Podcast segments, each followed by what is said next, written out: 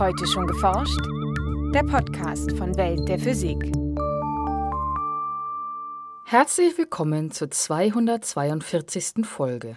Es begrüßen Sie Franziska Konitzer und Maike Pollmann. Auch wenn die Sonne auf den ersten Blick jeden Tag gleich aussehen mag, ihre Oberfläche verändert sich pausenlos. Wir wissen, dass es mit dem Magnetfeld der Sonne zu tun hat. Und zwar nicht nur die Sonnenflecken, sondern viele, viele Phänomene auf der Sonne. So Sami Solanki vom Max-Planck-Institut für Sonnensystemforschung in Göttingen. Was genau auf der Sonne vor sich geht, erklärt der Wissenschaftler im heutigen Schwerpunkt. In den aktuellen Meldungen geht es um die schnellsten Strudel der Welt, um die komplexe Physik von Sandhängen, die sich Ameisenlöwen bei ihrer Jagd zunutze machen, und um den Erdtrabanten, der offenbar deutlich länger ein Magnetfeld besessen hat als bislang angenommen. Erst einmal aber der Beitrag über den uns nächsten Stern von Jens Kube. Ein heißer Gasball mit einem Durchmesser von 1,4 Millionen Kilometern, rund 150 Millionen Kilometer von uns entfernt. Die Rede ist von der Sonne, die seit rund 5 Milliarden Jahren die Licht- und Wärmequelle für unser Planetensystem ist. Die Sonne ist ein Stern, ist ein ganz normaler Stern. Das heißt, es gibt unter den 100 Milliarden Sternen in der Milchstraße äh, viele, die kleiner sind als die Sonne. Es gibt solche, die größer sind als die Sonne. Es gibt heißere, kühlere, dichtere, weniger dichte, ältere, jüngere. Also die Sonne ist ganz normaler Stern, so in der Mitte sozusagen erläutert Sami Solanki, Direktor am Max-Planck-Institut für Sonnensystemforschung in Göttingen. Dass die Sonne überhaupt leuchtet, hat mit den extremen Bedingungen in ihrem Inneren zu tun. Dort sind Druck, Temperatur und Dichte so hoch, dass Wasserstoffkerne aufeinandertreffen und zu Helium verschmelzen. Dabei verlieren sie einen Teil ihrer Masse, die gemäß Einsteins berühmter Formel E gleich mc als Strahlung freigesetzt wird die Lichtquanten dieser Strahlung, die Photonen, werden im Sonnenplasma immer wieder absorbiert und emittiert, sodass das Licht sehr lange für den Weg vom Zentrum an die Oberfläche braucht. Das braucht 10.000 bis 100.000 Jahre, bis es an der Oberfläche ankommt. Und dann, sobald es die Oberfläche durchquert hat, ist es weg in den Weltraum und acht Minuten später dann hier bei der Erde. Schon seit der Antike ist bekannt, dass die Sonnenscheibe dunkle Flecken besitzt. Einzelne kleine schwarze Punkte oder Gruppen dieser Punkte treten an verschiedenen Stellen der Sonnenscheibe auf. Klein sind sie natürlich nur im Verhältnis zur Sonne.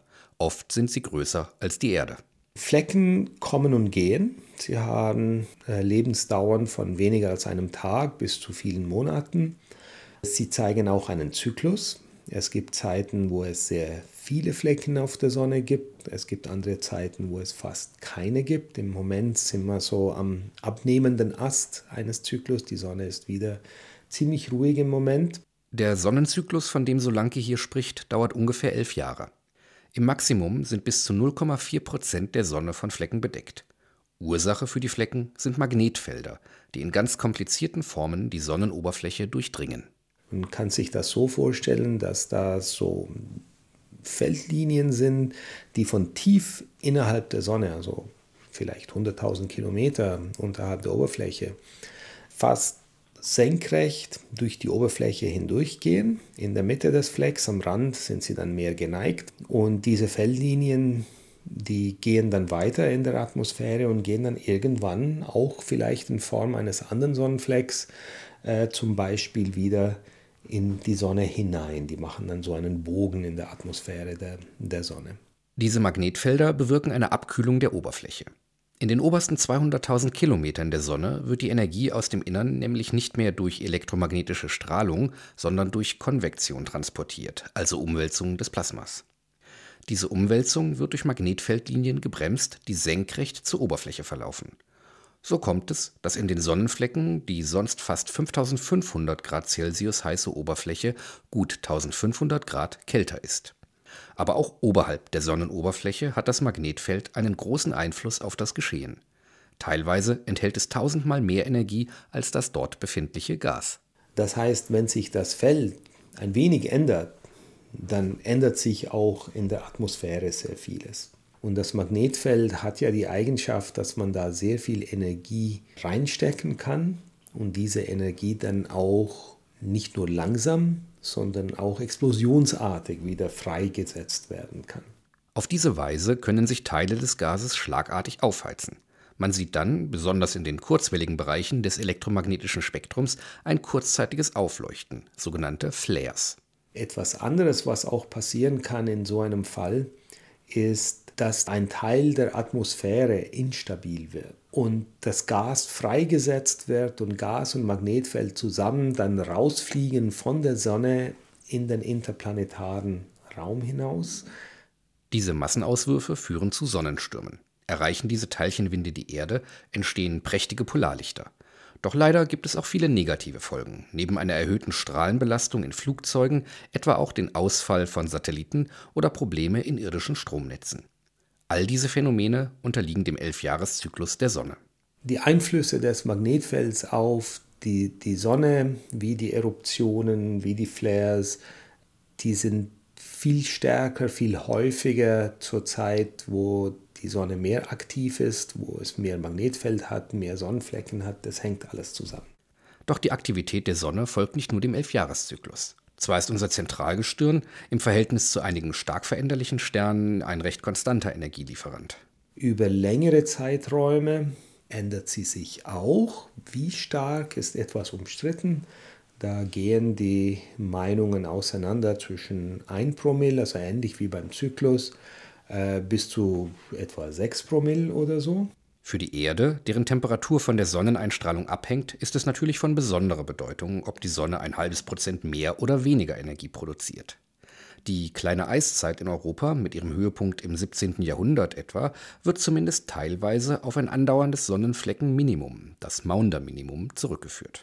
Allerdings ist auch völlig klar, dass auch wenn die Sonne in der Vergangenheit bei diesen natürlichen Klimaschwankungen durchaus eine Rolle gespielt haben mag, hat sie in den letzten Jahrzehnten, wo wir ja einen enorm starken Anstieg der Temperatur gehabt haben, äh, war sie nicht die treibende Kraft dafür. Ein wichtiges Ziel der Wissenschaftler für die nächsten Jahre ist es, gewissermaßen eine Wettervorhersage für die Sonne zu produzieren. Wann und wo entstehen die nächsten Sonnenflecken und wie stark wird der nächste Aktivitätszyklus der Sonne? Die Sonne ist ein extrem turbulentes System und wie das bei der Turbulenz ist, es wird schwierig, äh, gute Vorhersagen zu machen und unser Verständnis ist einfach noch nicht so weit.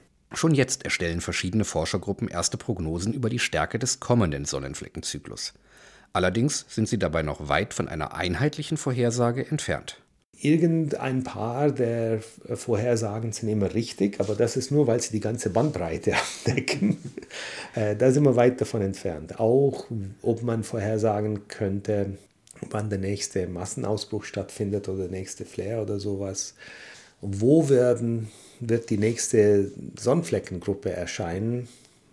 Alles im Moment praktisch unmöglich. Aber ich hoffe, dass in den nächsten Jahren wir da schon große Fortschritte machen werden. Nachrichten. Wirbelstürme rotieren mit Geschwindigkeiten von mehreren hundert Kilometern pro Stunde.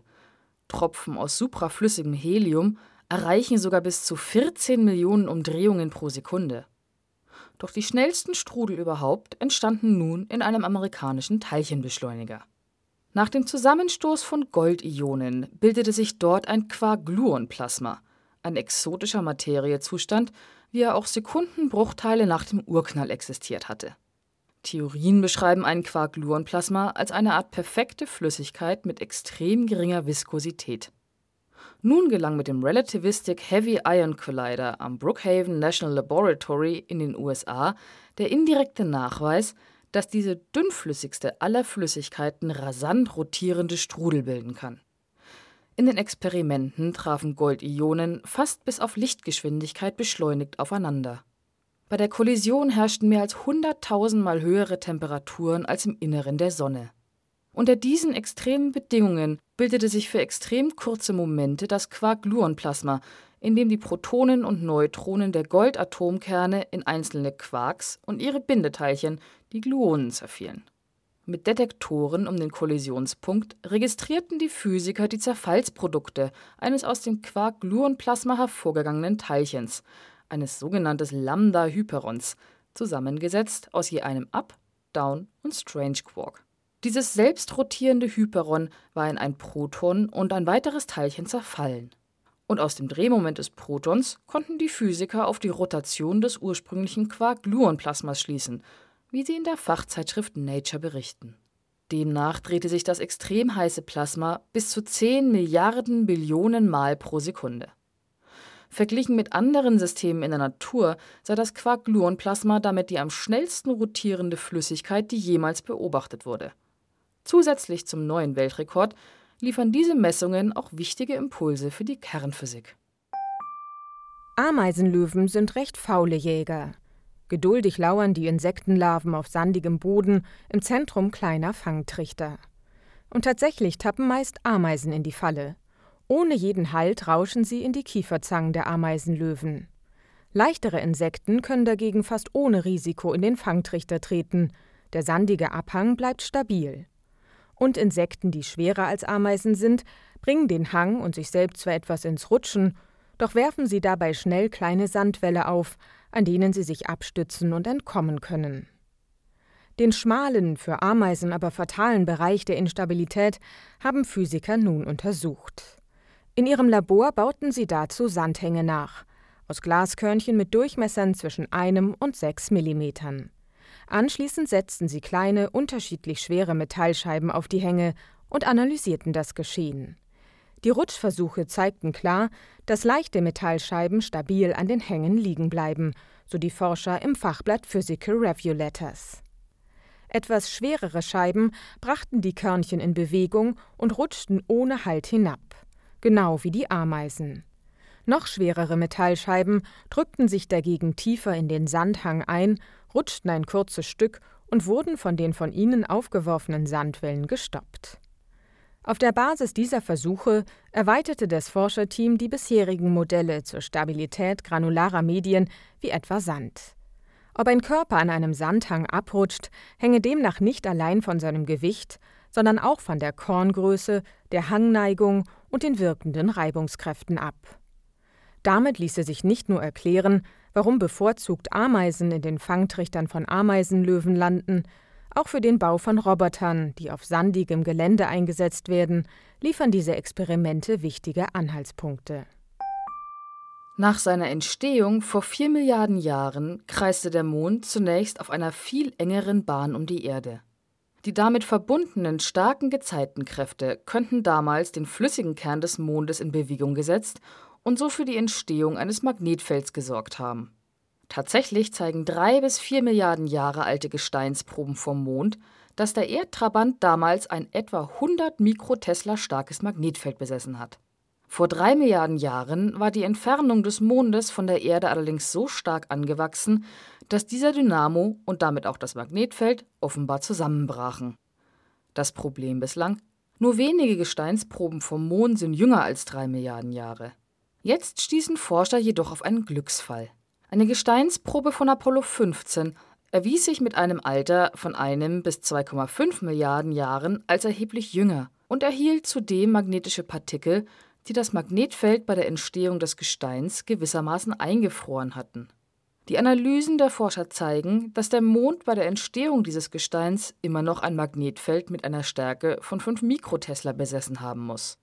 Das ist zwar zehnmal schwächer als das heutige Magnetfeld der Erde, aber immer noch viel größer als das interplanetare Magnetfeld im Sonnensystem. Der Mond hat damit mindestens eine Milliarde Jahre länger als bislang angenommen ein eigenes Magnetfeld besessen, schreiben die Wissenschaftler im Fachblatt Science Advances. Sie vermuten, dass im Inneren des Mondes damals heiße Materie aufgestiegen und kalte Materie abgesunken ist, ganz ähnlich wie in einer Lavalampe. Die Forscher hoffen nun, noch jüngere Gesteinsproben zu finden, um zu untersuchen, wie lange dieser Dynamo-Effekt aktiv war. Denn heute hat der Mond kein Magnetfeld mehr. Das war's für heute. Die nächste Folge hören Sie am 24. August. Welt der Physik wird Ihnen präsentiert vom Bundesministerium für Bildung und Forschung und der Deutschen Physikalischen Gesellschaft.